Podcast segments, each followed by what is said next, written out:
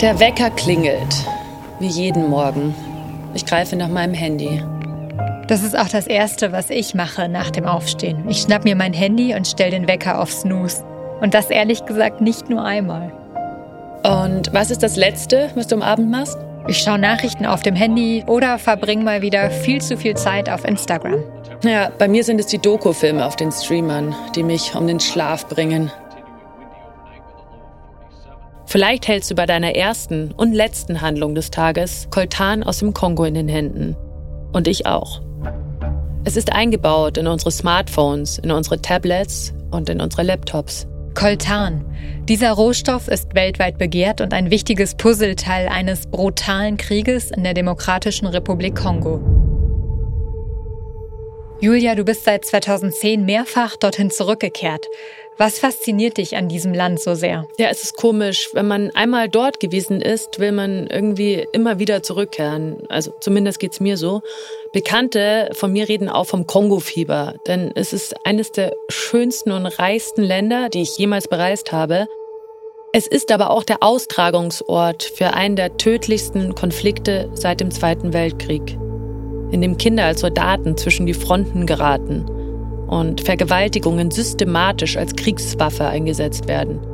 Deshalb wird die Demokratische Republik Kongo auch Hauptstadt der Vergewaltigung genannt. Rape Capital of the World. Obwohl es natürlich keine Hauptstadt ist, eine in der deutschen Übersetzung eher irritierende Bezeichnung der Vereinten Nationen. Was hat das alles mit dem Griff zum Handy zu tun?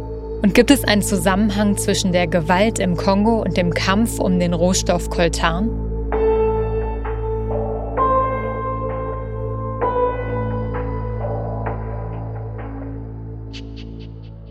Mein Name ist Julia Leb. Ich bin Journalistin mit Fokus auf Kriegs- und Krisengebieten. Für meine erste Recherche als Filmemacherin bin ich vor über zehn Jahren in die Demokratische Republik Kongo gereist. Und ich bin Cosima Gill, Nachrichtenjournalistin und investigative Reporterin. Ich habe mich zum ersten Mal mit dem Konflikt im Kongo befasst, als eine befreundete Journalistin bei einer Recherche fast erschossen wurde. Ihr hört eine neue Folge von Women in War, ein Podcast, in dem wir aus unserer Sicht, aus weiblicher Sicht erzählen, wie Frauen in Krisen- und Kriegsgebieten überleben, kämpfen und sich behaupten. Und wie immer erzählen wir auch in dieser Folge die Geschichten über einen Konflikt nicht allein. Ihr werdet drei Menschen kennenlernen, die der Kriegsalltag im Kongo auf sehr unterschiedliche Weise geprägt hat. Zum Beispiel eine Kriegerin, die nicht mehr weiß, wie viele Menschen sie umgebracht hat. Der erste Tag, an dem ich getötet habe, war ein guter Tag für mich. Es gab mir das Gefühl, ich könnte meinen Mann wieder zum Leben erwecken. Ihr werdet einen ehemaligen Kindersoldaten kennenlernen, der im Erwachsenenalter ein Gefangener seiner Vergangenheit ist. Uns wurde beigebracht, dass wir bereit sein müssen zu sterben. Und eine Frau, die sich aus ihrer Opferrolle befreit hat, indem sie anderen Frauen hilft. Ich habe ein Gelübde abgegeben. Wenn ich überlebe, werde ich mich um die anderen vergewaltigten Frauen kümmern. Julia, ich habe mehrere Filme von dir gesehen, die du im Kongo gedreht hast, in einem Land, das so groß ist wie Westeuropa. Bei diesen Reportagen und Dokumentationen warst du auch im Nordosten des Landes unterwegs. Ja, in dieser Region hat der Staat über einige Gebiete die Kontrolle verloren. Lokale Machthaber und Kriegsherren haben in manchen Orten das Sagen, die Warlords. Es sind umkämpfte Gebiete, auch weil es dort begehrte Rohstoffe gibt. Der Kongo ist eines der rohstoffreichsten Länder Afrikas. Kupfer, Gold, Diamanten, Kobalt und eben Koltan. Das sind alles Rohstoffe, die aus dem Kongo kommen. Du bist da in Gebieten unterwegs, wo keine der bekannten Nichtregierungsorganisationen war weil es für mich wichtig ist, mit allen Akteuren eines Krieges zu sprechen. Es ist wichtig für mich zu verstehen, wie die verschiedenen Gruppen ticken. Deshalb wollte ich unbedingt auch zu einem Warlord in den Dschungel, mit dem vorher noch niemand ein Interview gemacht hatte. Und Julia, wie hast du diese Reise in ein total abgeschottetes Gebiet eigentlich organisiert? Ja, also jede Reise ist bei mir ganz anders. In diesem Fall kannte ich meinen wichtigsten Kontakt vor Ort schon seit Jahren. Also bei so einer Reportagerecherche gehst du dann eine ganz besondere Koalition auf Zeit ein. Vertrauen ist dabei die wichtigste Währung. Nachdem ich ihm erzählt hatte, dass ich die andere Seite, die der Warlords, verstehen möchte, hat mein Kontaktmann vor Ort sein Netzwerk aufgebaut. In einer Stadt, die noch unter der Kontrolle der Regierung ist, in der aber auch die Vertreter der Warlords unterwegs sind, hat er dann einen Verbindungsmann beauftragt, den Warlord zu kontaktieren. Als der wiederum uns dann signalisiert hat, dass alles in Ordnung ist und wir den Warlord treffen können, haben wir uns auf diese dreitägige Reise dorthin gemacht. Wie hast du denn dein ganzes Equipment mitgeschleppt? Wie konntest du die Akkus da aufladen? Das ist ja mitten im Dschungel keine leichte Aufgabe. Ja klar, da oben gibt es natürlich keinen Strom. Und was wir gemacht haben, uns blieb auch gar nichts anderes übrig, war aus dem Auto die Autobatterie auszubauen und dann drei Tage in den Dschungel hochzuschleppen. Klingt nach Sport und ziemlich stressig. Ja, das ist auf jeden Fall stressig.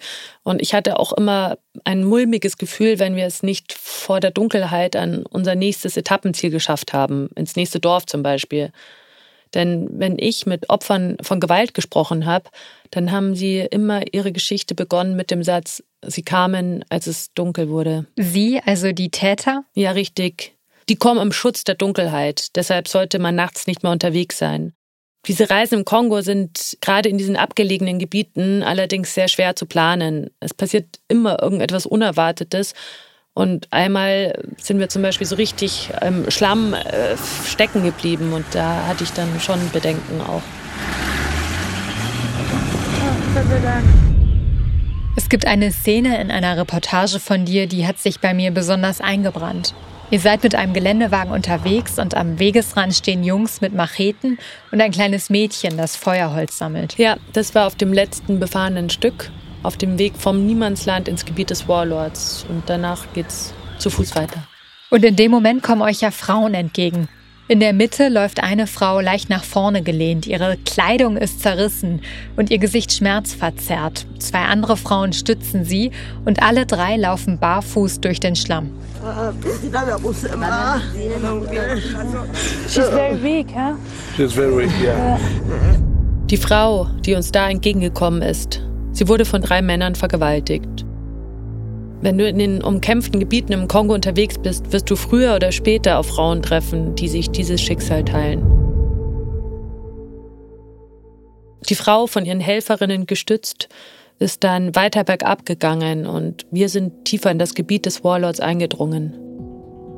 Später sind wir zwei Rebellen begegnet, die zwei Männer gefangen hatten. Das sind die Vergewaltiger, haben die Rebellen gesagt, als sie unsere fragenden Gesichter gesehen haben. Die Gefangenen hatten zerlumpte Kleidung an und waren barfuß. Vermutlich mussten sie die Schuhe ausziehen, denn ohne Schuhe ist Flüchten praktisch unmöglich im Dschungel, weil barfuß kommt man einfach nicht weit. Die gefangenen Männer haben uns gegenüber immer wieder ihre Unschuld beteuert. Was passiert mit ihnen, habe ich gefragt. Die bekommen ihre gerechte Strafe, wenn sie für schuldig befunden werden. Das war die Antwort. Und dann wurde mir angedeutet, was das heißt. Sie machen kurzen Prozess mit ihnen. Wo kein Richter ist und keine Verteidigung, gibt es natürlich auch keinen fairen Prozess. Es geht auch nicht um einen fairen Prozess. Vergewaltigung ist ein feindseliger Akt zwischen zwei zerstrittenen Dörfern zum Beispiel oder zwei verfeindeten Rebellengruppen. Wer die Frauen einer anderen Gemeinschaft oder Gruppe schändet, zerstört dort den sozialen Zusammenhalt. Es geht um die Zerstörung des anderen Akteurs. Vergewaltigung als Waffe. Wir werden uns noch genauer anschauen, welches System oder welche Struktur hinter diesen Vergewaltigungen steckt. Und auch warum jede einzelne Gruppe auf Vergewaltigungen so sensibel reagiert. Und zwar genau dann, wenn es die eigenen Frauen trifft. Denn sie wissen genau, wie effektiv diese Waffe ist. Deshalb wird mit erwischten Vergewaltigern kurzer Prozess gemacht.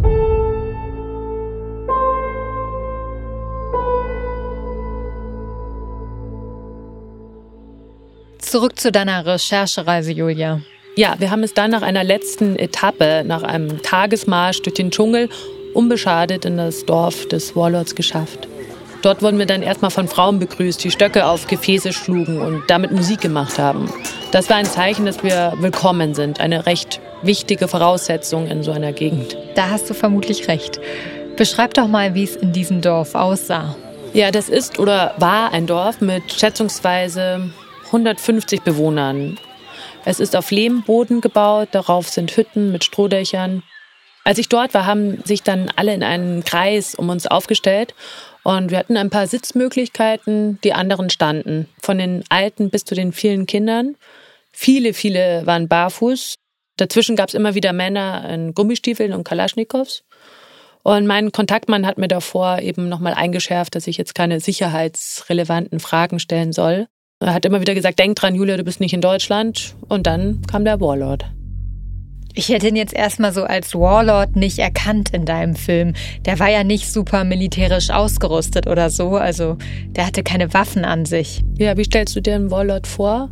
Naja, so voll bewaffnet, ehrlich gesagt. Er hat keine sichtbaren Waffen getragen, seine Gefolgsleute schon. Die waren sehr gut eingedeckt. Voraus, so heißt der Warlord übrigens, das heißt der Wilde, so nennt er sich, hat einen grünen Jogginganzug getragen und hatte weiße Gummistiefel an. Sein Cappy war nach hinten gedreht und auf der Joggingjacke stand ganz groß Jo. Okay. Ja, ich habe dann äh, doch anscheinend etwas sehr Sicherheitsrelevantes gefragt. Und zwar habe ich gefragt, wie viele bewaffnete Männer unter seinem Kommando stehen. Da wurde er dann sauer und das Interview wurde vertagt. So schnell kann es gehen. ja, mich hat ohnehin sowieso etwas ganz anderes viel neugieriger gemacht. Und zwar ging es um die bewaffneten Frauen, die ich dort dann gesehen hatte. Die haben mich immer so grimmig angeschaut aus sicherer Entfernung und ich weiß nicht warum, das hat mich total interessiert. Ich wollte irgendwie unbedingt wissen, was denen widerfahren ist und wie das Leben von ihnen ausschaut. Wie war das denn? Waren die Frauen direkt aufgeschlossen dir gegenüber und war es leicht, mit ihnen ins Gespräch zu kommen? Ja, sie waren schon sehr distanziert und es hat auch ziemlich lange gedauert, ähm, bis sie aus ihrer sicheren Entfernung ähm, sich genähert haben. Die coolste von ihnen, ich würde sagen, das ist so die Anführerin, wenn ich das so interpretieren kann, hat mir dann ein Zeichen gegeben, dass ich ihr in ihre Hütte folgen darf. Und so habe ich dann Justine kennengelernt. So nennt sie sich, Justine, die Gerechte. Diesen Nom de Guerre, diesen Kriegernamen trägt sie, seitdem sie mit ihrem zivilen Leben abgeschlossen hat. Clarisse Justine Basumba, nazaliwa village Kailenge, jina baba angu Kabutwa, jina mamangu Vumi Nonande. Deine Aufnahmen von ihr sind sehr beeindruckend. Sie sieht streng aus, hat die Kalaschnikow um die Schulter gelegt. In einer Szene kümmert sie sich um ein Baby, küsst es auf die Nase, legt aber die Waffe nicht weg. Als sie über den Dorfplatz läuft und sich um die Kochstelle sorgt, hat sie auch die Waffe auf dem Rücken. Die scheint sie ja nie abzulegen. Ja, ihre Waffe hat sie auch während des Gesprächs nie losgelassen. Immer wieder hat sie sich an dem Gewehr gestützt und ihr Kinn auf den Lauf der Kalaschnikow gelegt. Sie hat mir voller Stolz erzählt, dass sie eine Kämpferin ist. Alles hat damit angefangen, dass ihr Mann von anderen Rebellen umgebracht wurde.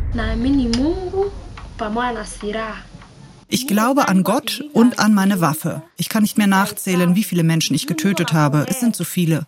Immer wenn ich schieße, denke ich an meinen Mann, den sie auf dem Berg ermordet haben. Ich habe viele Feinde sterben sehen. Aber jeder Tote spornt mich an, weiterzumachen. Der erste Tag, an dem ich getötet habe, war ein guter Tag für mich. Es gab mir das Gefühl, ich könnte meinen Mann wieder zum Leben erwecken. Es gibt noch einen weiteren Grund, weshalb Justine auf Rache schwört. Sie ist wie viele andere Frauen auch in diesem Krieg vergewaltigt worden. Jeden Tag suche ich meinen Vergewaltiger und ich hoffe, dass ich ihn eines Tages finden werde. Dann werde ich ihn umbringen, um endlich meinen Frieden zu finden. Das also ist Justines Weg, mit den Demütigungen, dem Schmerz und den Verlusten, die sie erlebt hat, umzugehen. Als Kriegerin bekämpft sie nicht nur den Feind, sondern auch die Rolle, die ihr aufgezwungen wurde. Für mich kommt es nicht in Frage, nur zu weinen, so wie andere Frauen, Opfer zu sein. Ich muss überleben, ich muss mich rächen. Das ist mein Kampf für die Gerechtigkeit. In der Nähe des Dorfes, in dem Justine mir ihre Geschichte erzählt, gibt es Koltanminen. Ich darf sie aber nicht sehen. Als wir nach unserer Abreise wieder auf einer halbwegs befestigten Straße sind, sehen wir aber, wie ein LKW die abgebauten Rohstoffe abtransportiert.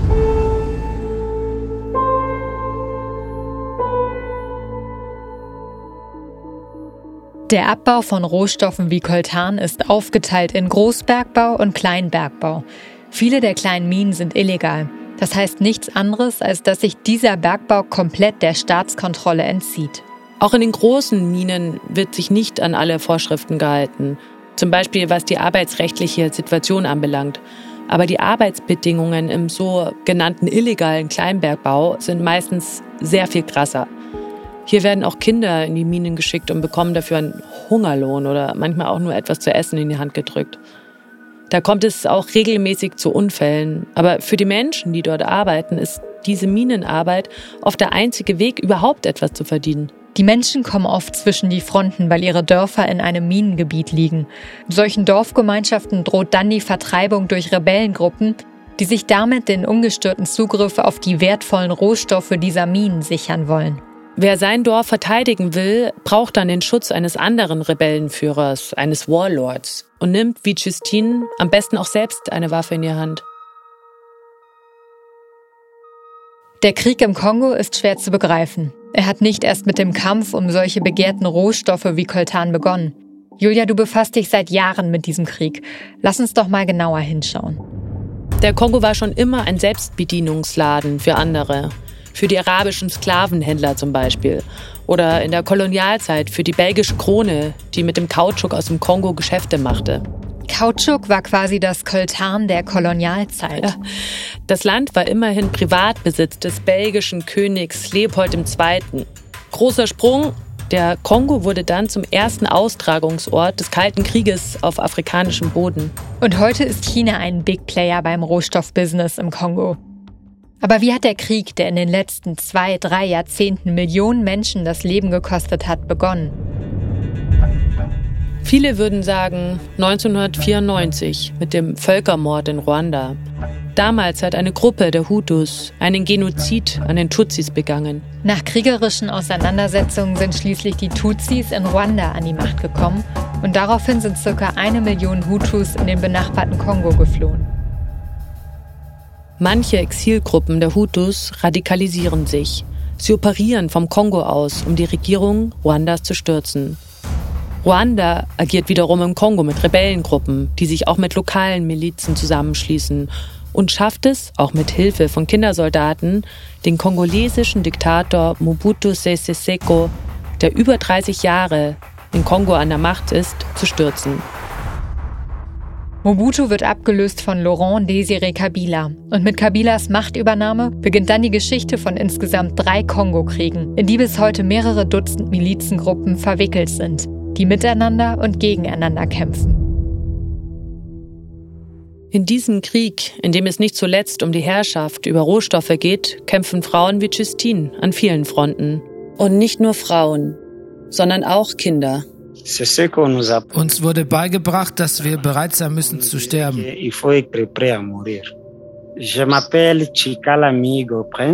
Ich heiße Chikala Amigo Prince. Ich wurde am 30. Juni 1985 geboren. Das ist Chikala. Er war zwölf Jahre jung, als er rekrutiert wurde. Von da an war er zehn Jahre lang Soldat. In dieser Zeit hat er seine Eltern und Geschwister jahrelang nicht gesehen. Ich habe viele Kindersoldaten gesehen. Sie sind eine sehr billige Kriegswaffe. Denn Kinder gehorchen und verlangen nicht viel. Sie sind leichte Beute, weil man sie einfach einschüchtern und manipulieren kann. Nous étions influencés die Militärs haben uns überredet. Sie haben uns 100 Dollar und Waffen gegeben. Damit befreit ihr euer Land, haben sie gesagt. Für diesen Podcast wollen wir die Perspektive des ehemaligen Kindersoldaten Chikala unbedingt dabei haben. Wohl wissend, dass wir damit jemanden das Wort überlassen, der viele Menschen umgebracht hat. Wir haben uns dafür entschieden, da sein Lebenswerk beispielhaft ist für den systematischen Einsatz von Kindern in diesem Krieg. Er ist ein Beispiel dafür, wie aus unschuldigen, leicht formbaren Kindern skrupellose Kämpfer gemacht werden, die eine perfide Rolle im Krieg übernehmen und falls überleben, für immer beschädigt sind. Und mit ihnen ihre Familien. Wir interviewen ihn via Videocall. Dabei sitzt er ganz entspannt in einem weißen Hoodie in seinem Garten in Bukavu die große Hauptstadt der Provinz Südkivu im Osten Kongos. Er trägt einen gepflegten Oberlippenbart und dicke schwarze Kopfhörer. Wie er da sitzt, könnte er auch in einem Café in London oder Berlin sein. Rein äußerlich sieht man ihm seine Vergangenheit überhaupt nicht an. Wir spulen mit ihm die Zeit zurück. Chikala, zwölf Jahre jung, gerät in die Fänge von Rebellen. Haben sich deine Eltern nicht dagegen gewehrt, als die Rebellen dich überredet haben und mitnehmen wollten? Pas. Mein Papa und meine Mama waren nicht einverstanden, dass ich gehe. Aber es gibt Rebellen, die Kinder zwingen mitzukommen. Für uns war klar, wir müssen mitkommen. Chikala schließt sich einem Bataillon mit 200 Kämpfern an. Es sind viele Kinder mit dabei. Und die Kinder rekrutieren wiederum auch weitere Kindersoldaten. Sie marschieren von Dorf zu Dorf und nehmen jedes Mal neue Kinder mit. Wie war das denn, wenn die Kinder, die ihr mitnehmen solltet, Nein gesagt haben? Dann haben wir die Waffe auf sie gerichtet. Die Kalaschnikow oder die Machete? Die Kalaschnikow. Wer hat die anderen Kinder getötet? Vorgesetzte oder auch ihr Kindersoldaten? Wir haben die anderen Kinder getötet. In der Armee gibt nur eine Person die Befehle. Wenn der Chef einen Befehl gibt, muss man den ausführen. Wie alt war eigentlich der jüngste Kindersoldat bei euch? Wenn ich mich richtig erinnere, war das Musa. Das war ein Freund von mir. Er war zehn Jahre alt.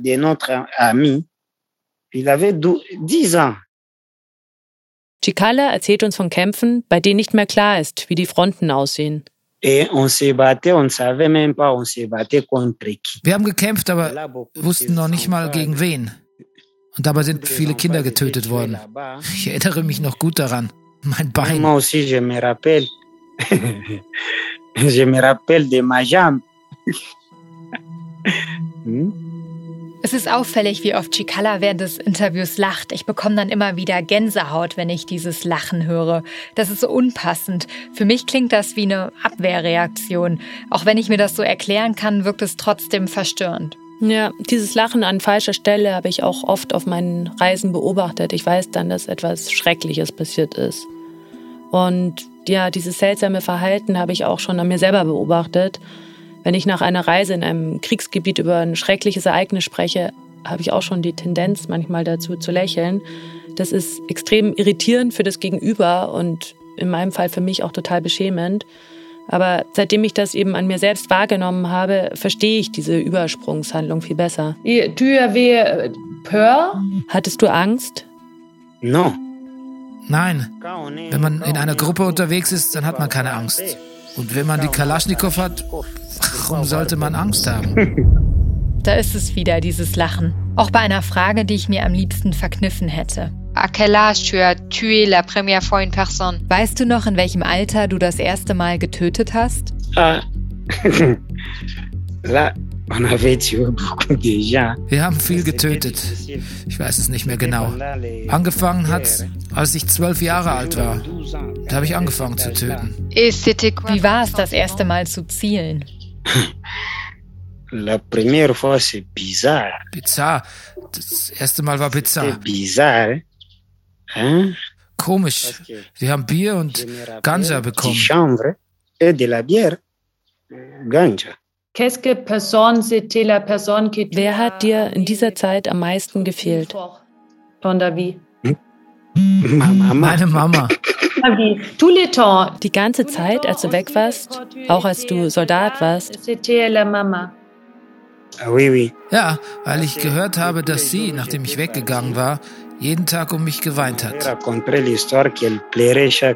Dass ein Rebell, der Menschen tötet, seine Mama am meisten vermisst und sich mit so einer Antwort so verletzlich zeigt, hat mich doch etwas überrascht. Da hat er auf einmal wie ein Kind auf mich gewirkt.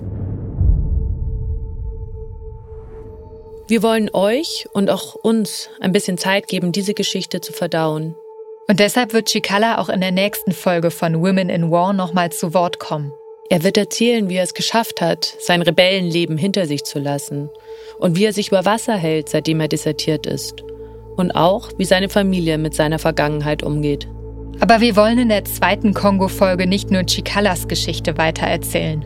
Ihr werdet auch eine ganz besondere Frau kennenlernen, die sich für missbrauchte Frauen einsetzt, obwohl oder gerade weil sie selbst Opfer geworden ist. Ich habe damals gesagt, wenn ich wieder auf die Beine komme, dann werde ich mich für vergewaltigte Frauen, für Waisen und für Witwen einsetzen.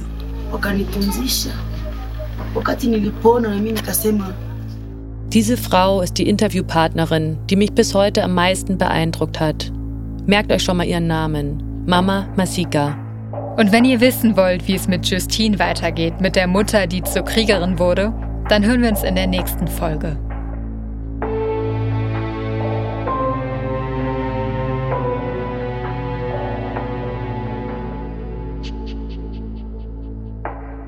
Women in War ist ein Podcast von Radio 1.